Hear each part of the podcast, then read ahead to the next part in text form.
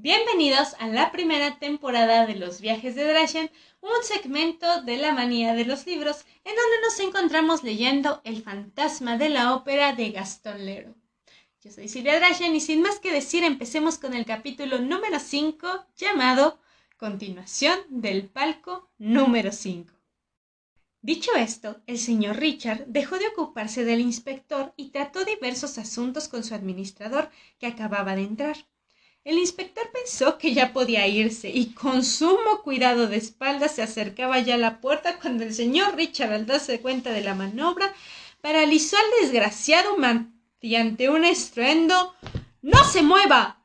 Gracias a la diligencia de Remy, habían ido a buscar a la acomodadora que era portera en la calle de Propens, a dos pasos de la ópera. No tardó en entrar. ¿Cómo se llama usted? Mamá Giri, me conoce bien, señor director. Soy la madre de la pequeña Giri, es decir, la pequeña Meg. Lo dijo con un tono rudo y solemne que por un momento impresionó al señor Richard. Miró a mamá Giri, chal suelto, zapatos desgastados, viejo vestido de tafetán, sombrero color hollín. Era evidente, por la actitud del director, que éste no conocía en absoluto o no recordaba haber conocido a mamá Giri, ni siquiera a la pequeña Meg. Pero el orgullo de mamá Giri era tal que esta célebre acomodadora, mucho me temo que su nombre dio lugar a las palabras giries, bien conocida en la jerga de entre bastidores, por ejemplo, si un artista reprocha a una compañera su chisme, su cotilleo le dirá Eso es propio de Giris. Imaginaba ser conocida por todo el mundo. No la conozco, terminó por decir el director. Pero, señora Giri, eso no impide que quiera saber qué sucedió ayer la noche porque usted y el inspector se vieran obligados a recurrir a un guardia municipal.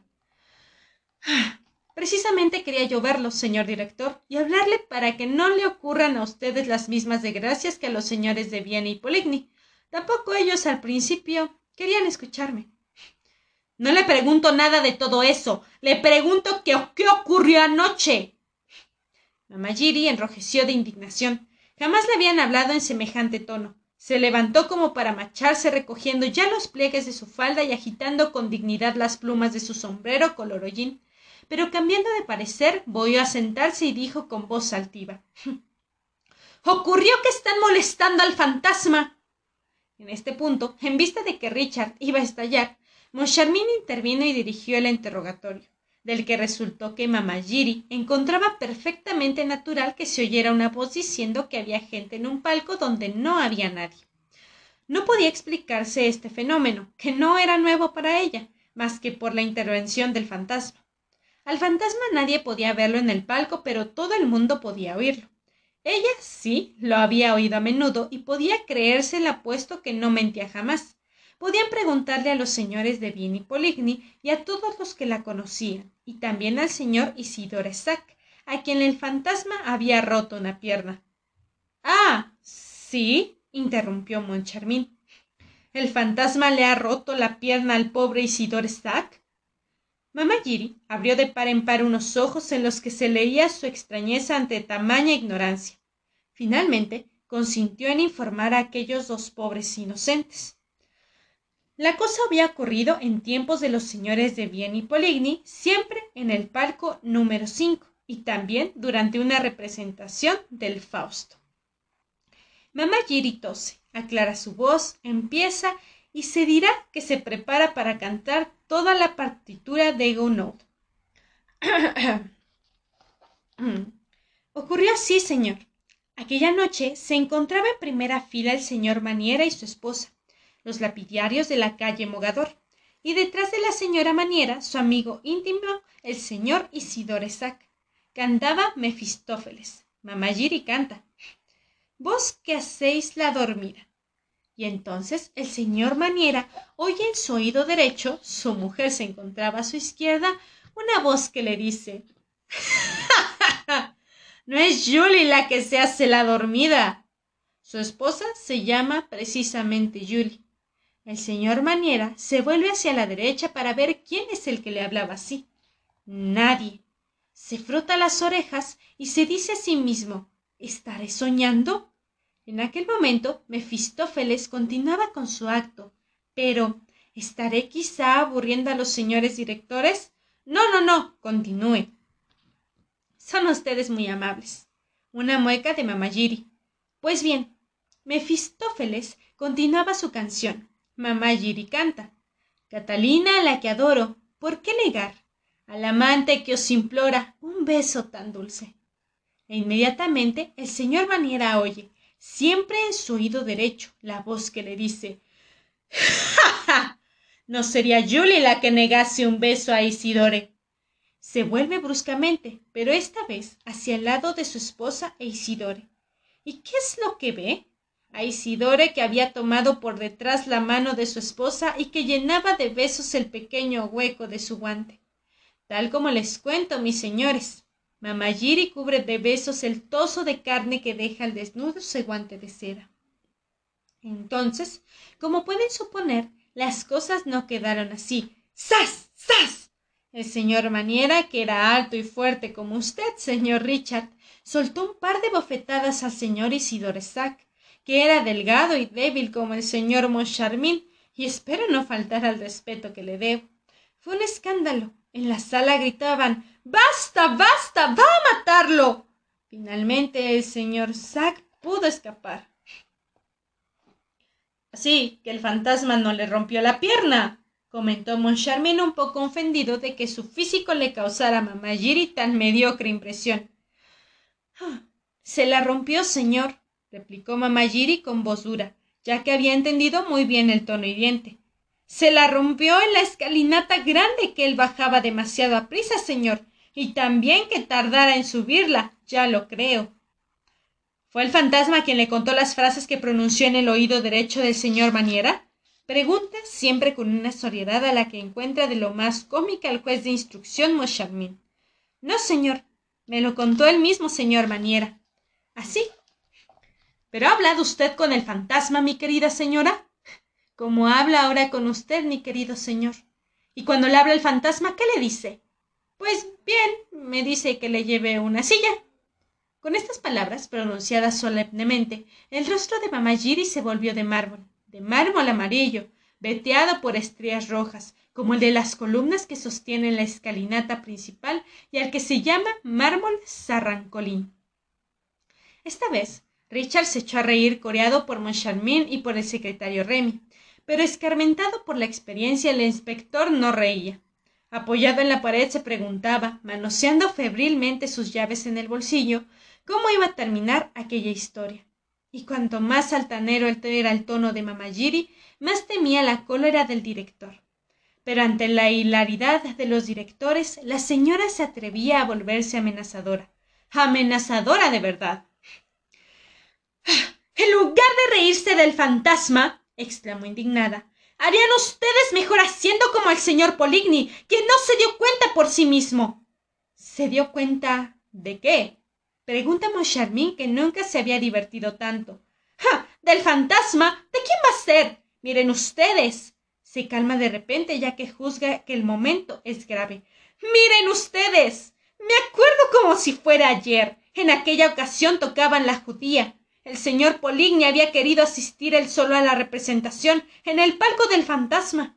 La señora Kraus había conseguido un éxito loco. Acababa de cantar, como ustedes saben, la parte del segundo acto. Mamayiri canta a media voz. Cerca de aquel que amo, quiero vivir y morir, y la misma muerte no nos puede desunir.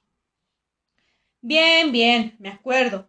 Reconoce con una sonrisa desalentadora el señor Mocharmin pero Mamayiri continúa a media voz haciendo balancear la pluma de su sombrero color hollín. Marchemos aquí en los cielos. La misma suerte ahora nos espera a los dos. Sí, sí, lo sabemos, repite Richard impaciente de nuevo. Y entonces, ¿qué más?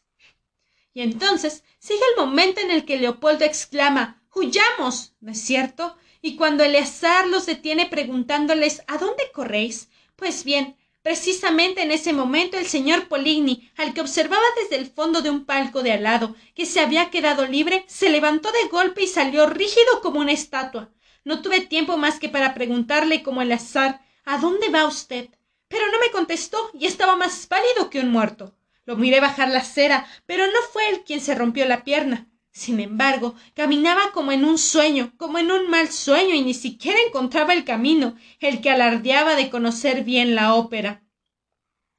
Así habló Mamagiri, y cayó para comprobar el efecto que había producido. La historia de Poligny había hecho bajar la cabeza a Moncharmin. Nada de esto que me explica en qué circunstancias y cómo el fantasma de la ópera le pidió a usted una silla, insistió mirando fijamente a Mamagiri. Pues bien, a partir de aquella noche, ya que a partir de aquella noche dejaron por fin tranquilo al fantasma, ya no intentaron sacarle su palco. Los señores de Vienne y Poligny dieron órdenes para que se los reservaran en todas las funciones. Entonces, cuando llegaba, me pedía su silla. ¡Ja! ¡Oh, uy! ¿Un fantasma que pide una silla? ¿Es acaso una mujer su fantasma? preguntó Moncharmin. No, el fantasma es un hombre. ¿Cómo lo sabe usted? Tiene voz de hombre. ¡Ah! Una voz de hombre muy suave. Le diré cómo ocurren las cosas. Cuando viene a la ópera suele llegar hacia la mitad del primer acto. Da tres golpecitos secos en la puerta del palco número cinco. Imagínense ustedes lo intrigada que estuve la primera vez que oí esos tres golpes, pues sabía perfectamente que aún no había nadie en el palco. Abro la puerta, escucho, miro, nadie. Y después oigo de pronto una voz que me dice Señora Jules. Ese era el apellido de mi difunto marido. Una silla, por favor. Con su permiso, señor director, me quedé como un tomate, pero la voz continuó. No se asuste, señora Jules. Soy yo, el fantasma de la ópera. Miré hacia donde venía la voz que por otra parte era tan amable y tan acogedora que casi no me daba miedo. La voz, señor director, estaba sentada en el primer sillón de la primera fila a la derecha. Aunque no viera nadie en el sillón, habría podido jurar que había alguien ahí y hablaba, y le aseguro a alguien muy bien educado. ¿Estaba ocupado el palco a la derecha del palco número cinco? preguntó Moncharmin. No, el palco número siete, al igual que el palco número tres a la izquierda, no estaban aún ocupados. El espectáculo acababa de empezar. ¿Y qué hizo usted? Pues bien, le traje la banqueta. Evidentemente no era para él para quien pedía una silla, era para su dama, pero a ella no la he oído ni visto jamás. ¿Qué? ¿Cómo? Ahora resulta que el fantasma tenía esposa. La doble mirada de los señores Moncharmin y Richard pasó de mamá Gigri al inspector, que, detrás de la acomodadora, agitaba los brazos con el deseo de hacer recaer sobre él la atención de sus jefes. Con aire desolado se golpeaba la frente con el índice para dar a entender a los directores que mamá Jules estaba completamente loca pantomima que convenció definitivamente a Richard a prescindir de un inspector que mantenía a su servicio a la alucinada. La buena mujer continuaba dedicada por entero a su fantasma, alabando ahora su generosidad. Hmm. Al final del espectáculo me da siempre una moneda de cuarenta sous, a veces incluso cien sous y otras diez francos, cuando ha pasado varios días sin venir. Desgraciadamente, desde que ha empezado a importunarlo, no me da absolutamente nada. Perdón, mi querida señora. Nuevo aleteo de la pluma del sombrero color hollín ante tan persistente familiaridad. Perdón, pero. ¿Cómo se las arregla el fantasma para darle sus cuarenta sous? interroga Moncharmin, que había nacido curioso. Va, los deja sobre la mesita del palco. Los encuentro ahí junto con el programa que siempre le traigo. Hay tardes en las que encuentro incluso flores en mi palco, una rosa que habrá caído del escote de su dama. Estoy seguro de que viene alguna vez con una señora, porque a un día olvidaron un abanico. Ajá. ¿Con que el fantasma olvidó un abanico? ¿Y qué hizo usted con él? Mm, pues bien, se lo devolví a la primera oportunidad. Aquí se dejó oír la voz del inspector. No ha seguido usted el reglamento, señora Giri. La pondré una multa. Cállese usted, imbécil. Voz debajo a Firmin Richard. Le llevó a usted el abanico. Entonces. Y entonces se lo llevaron, señor director. No volví a encontrarlo al final del espectáculo. La prueba está en que dejaron en su lugar una caja de bombones ingleses, de esos que me gustan tanto, señor director. Es una de las amabilidades del fantasma. Está bien, señora Giri, puede usted retirarse. Después de que mamá Giri hubo saludado respetuosamente, no sin cierta dignidad que jamás la abandonaba a los dos directores, estos comunicaron al inspector que estaban decididos a prescindir de los servicios de esa vieja loca, y despidieron al señor inspector.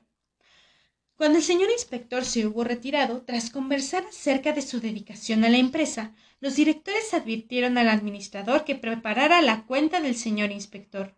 Cuando se encontraron solos, los directores se transmitieron simultáneamente el mismo pensamiento al de ir a dar una vuelta por el palco número 5. Y hasta ahí lo seguiremos. Y este fue el episodio del día de hoy. ¿Les gustó? Si es así, háganmelo saber por medio de mis redes sociales que me encuentran como La Manía de Drashen en Instagram, S Drashen Cosplay en TikTok y La Manía de los Libros. Yo soy Silvia Drashen y nos vemos en un próximo episodio en el Gran Teatro de la Ópera.